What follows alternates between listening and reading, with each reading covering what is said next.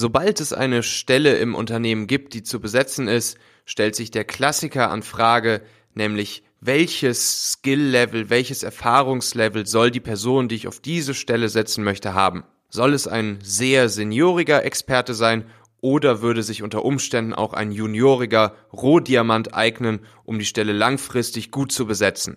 In dieser Folge möchte ich euch ein paar Tipps und Tricks mit auf den Weg geben, die meiner Erfahrung nach sehr gut dabei helfen, für sich selbst herauszufinden, welchen Anspruch man an den Kandidaten für eine offene Stelle im Unternehmen haben sollte.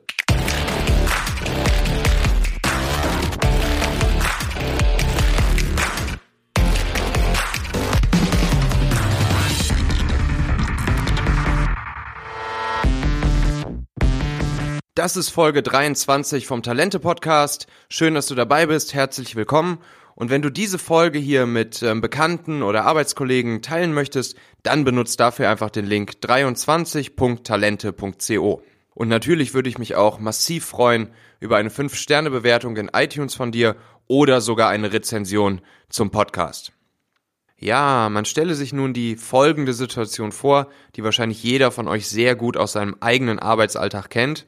Es gibt eine offene Stelle zu besetzen oder ich weiß, dass es in Kürze einen Bereich gibt, in dem Unterstützung benötigt wird und jetzt stellt sich die große Frage, was für einen Kandidaten, was für eine Person suche ich überhaupt für diese Stelle? Soll es lieber der absolute Experte sein mit langjähriger Erfahrung, der natürlich auch oft teuer und schwer zu finden ist, oder reicht es auch, wenn ich einen etwas juniorigeren, weniger erfahrenen Kandidaten oder sogar Absolventen oder Werkstudenten auf die Stelle setze, der vielleicht noch eine Art Rohdiamant ist und den ich mir erst noch in die Richtung, in, die, in die ich ihn eigentlich gerne hätte, zurechtschleifen muss, der dafür dann aber natürlich schneller zu finden ist, günstiger ist und sich vielleicht auch besser in mein Team einfügt und offener für unsere schon vorhandene Firmenkultur etc. ist. Und diese Frage nach dem Anspruch an das Level der Erfahrung des Kandidaten, die wirkt sich natürlich dann auch direkt auf meine Stellenausschreibung aus. Entweder ich kommuniziere in der Stellenausschreibung schon direkt, dass ich jemanden mit viel Expertise suche und äh, mache dort direkt klar, dass ich einen sehr hohen Anspruch habe, was natürlich damit einhergehen kann, dass es potenziell auf Kandidaten, die vielleicht sich noch nicht ganz so weit sehen und sich noch nicht in diesem hohen Erfahrungslevel sehen, eine eher abschreckende Wirkung haben kann. Und die Gefahr für mich dabei ist, dass sich potenziell Leute, die sich bei mir beworben hätten und die ich vielleicht auch gut gefunden hätte und die vielleicht auch mittelfristig eine gute Besetzung für meine Stelle gewesen wären, dann einfach gar nicht bei mir bewerben. Also ich habe schon oft miterlebt, dass ich mit Leuten gesprochen habe, die irgendwie auf Stellensuche sind und ähm, Stellen, offene Stellenausschreibungen gefunden haben, aber dann einfach davon abgeschreckt waren, sich bei der Firma zu melden, weil die sagen, ja, und die suchen jetzt hier irgendwie diese zehn Punkte, davon kann ich nur, nur sechs oder sieben erfüllen und die restlichen drei, die kann ich gar nicht erfüllen, also bringt's ja auch gar nichts, wenn ich mich da melde.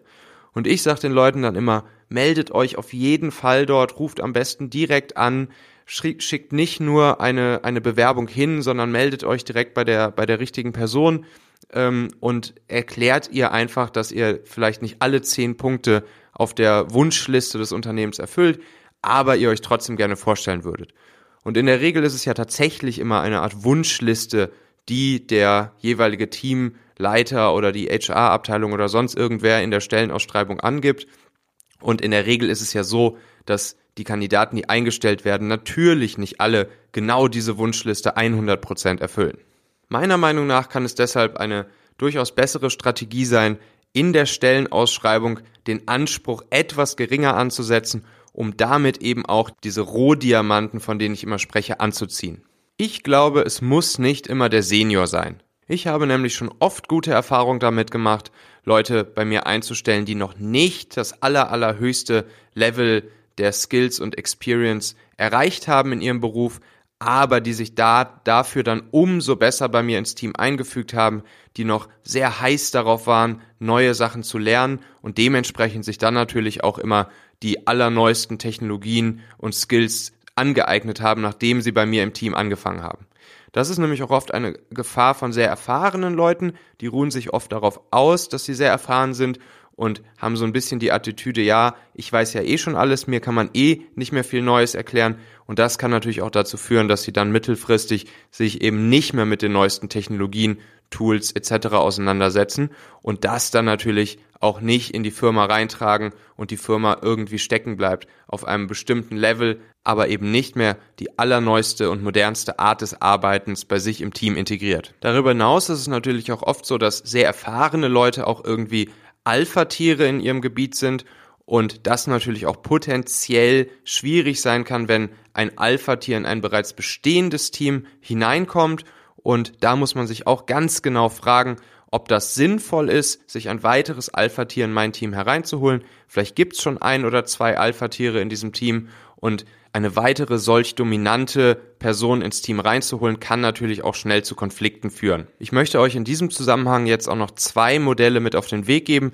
mit denen ich sehr gute Erfahrungen in der Vergangenheit gemacht habe und worüber ihr natürlich einmal nachdenken könntet, ob das potenziell auch für euch ein gangbarer Weg wäre, neue Leute für offene Bereiche, offene Positionen ähm, zu euch ins Unternehmen zu holen. Das eine ist etwas, was wir schon in Folge Nummer 16 äh, angesprochen haben und was man hier jetzt noch etwas weiter beleuchten kann, nämlich eine offene Stelle zunächst erstmal mit Werkstudenten oder Praktikanten oder Absolventen, ähm, die gerade ihre Abschlussarbeit schreiben, zu besetzen. Wir haben ja schon darüber gesprochen, dass es bei Praktikanten, die nur bis zu drei Monate im Unternehmen bleiben, eher kritisch ist und das Ganze problematisch werden kann, weil, wie wir alle wissen, eine, ein vernünftiges Onboarding, eine vernünftige Einarbeitung, die dauert mindestens mal drei Monate. Und bei Leuten, die nach drei Monaten schon, schon wieder weg sind, äh, da macht das natürlich keinen Sinn, die Leute onzuboarden. Und wenn sie dann so gerade vernünftig und effektiv, effizient mitarbeiten können, dann sind sie auch schon wieder weg.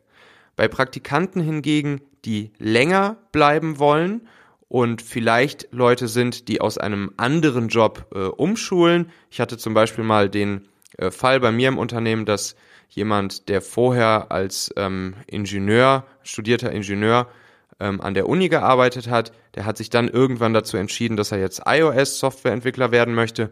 Und mit dem haben wir dann den Deal gemacht, dass er erstmal bei uns sozusagen ein Praktikum äh, machen kann, was im Endeffekt seine Ausbildung zum iOS-Developer war. Er hat dann irgendwie ein halbes Jahr oder ein Jahr bei uns eben zu natürlich auch einem günstigeren Tarif ähm, seine Ausbildung genossen zum iOS-Developer, was offiziell ein Praktikum war. Und nach dieser, nach diesem Praktikum, nach dieser Ausbildung haben wir dann auch Vollzeit ähm, beziehungsweise als als Fulltime ähm, festangestellten iOS-Developer-Mitarbeiter bei uns übernommen. Dann hatte er natürlich auch ein ganz normales Gehalt und so haben wir beide davon profitiert. Also er hat sozusagen eine Ausbildung bei uns genossen, ähm, gemeinsam natürlich mit den Leuten, die schon erfahrener äh, sind bei uns im Team und bei ihm im Team dann waren. Und wir haben dadurch einen tollen neuen Mitarbeiter gewonnen, der mittlerweile ein richtiger Experte in seinem Bereich der iOS-Entwicklung geworden ist. Ein anderes Modell, von dem man auch immer öfters hört, ist es, äh, ältere Arbeitnehmer einzustellen, zum Beispiel Ü50-Jährige, die vielleicht noch so fünf bis zehn Jahre bis zu ihrer Rente haben aber schon in früheren Jahren irgendwie in diesem Bereich gearbeitet haben oder Erfahrung haben, ähm, der bei mir offen ist und wo ich jemanden suche. Ältere Arbeitnehmer einzustellen hat einige Vorteile, vor allen Dingen was zum Beispiel die Zuverlässigkeit dieser Mitarbeiter angeht, die Erfahrung der Mitarbeiter, auch natürlich nicht zu vergessen, gerade Frauen in dem Alter bekommen natürlich keine Kinder mehr, was mir als Unternehmen jetzt zunächst natürlich erstmal ganz gut in die Karten spielt. Und solche Leute können auch für die anderen jüngeren Teammitglieder ähm, ein guter Mentor sein. Viele ältere Leute suchen irgendwann nochmal nach einer neuen Herausforderung und sind dann auch super motiviert, sich im neuen Umfeld des vielleicht jüngeren Teams einzufügen und dort sich auch mit den neuesten Technologien und dem neuesten Handwerkszeug in ihrem Bereich auseinanderzusetzen. Und genau das ist natürlich auch ein kleiner Nachteil von den äh, älteren Mitarbeitern. Oft sind sie nicht mehr ganz up-to-date, was die neuesten Entwicklungen, Prozesse, Tools, Technologien etc. in ihrem Bereich angeht. Und deshalb sind wir dann mal auf die Idee gekommen, solch eine Art Senior Trainee Programm anzubieten für ältere Mitarbeiter. Das Ganze kann dann sehr ähnlich funktionieren zu dem, was ich zuvor erklärt habe mit dem ähm, Mitarbeiter, der umgeschult hat. Also man kann zum Beispiel einen Deal machen mit dem Mitarbeiter, wo man sagt, okay, wir lernen dich jetzt drei bis sechs oder neun Monate bei uns im Unternehmen an. Dazu bekommst du ähm, alles, was du brauchst, um dich mit den neuesten Prozessen, Tools, Technologien auseinandersetzen zu können, diese Sachen lernen zu können. In der Zeit verdienst du natürlich erstmal weniger. Das Ganze wird also dann ähm, als ja, Weiterbildung oder Ausbildungsmaßnahme des älteren äh, Mitarbeiters gesehen. Und danach kann er dann full powermäßig als komplett ausgebildeter Experte im Team durchstarten. Auch hier wieder profitieren natürlich beide Seiten davon.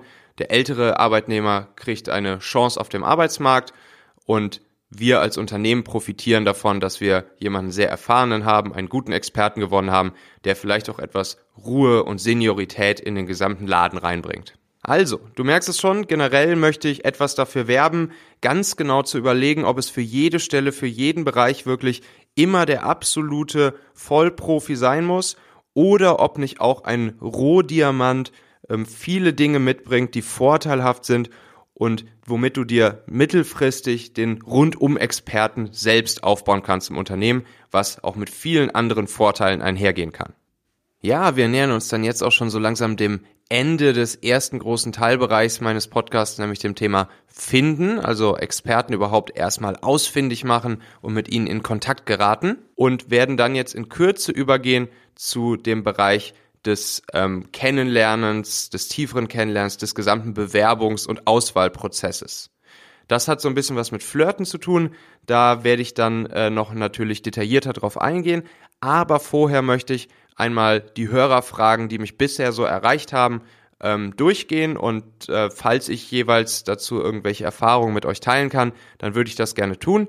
Ihr könnt mir also jetzt auch noch Dinge schicken, sehr gerne an michael.talente.co und ich werde jetzt die Liste an Fragen, die ich schon habe, beim nächsten Mal in der nächsten Folge dann mit euch gemeinsam durchgehen und euch da vielleicht auch an der einen oder anderen Stelle etwas weiterhelfen können. Damit du das Ganze nicht verpasst, natürlich nicht vergessen, auf Abonnieren zu klicken in iTunes oder auf Folgen in Spotify. Vielen Dank, bis dann, ciao.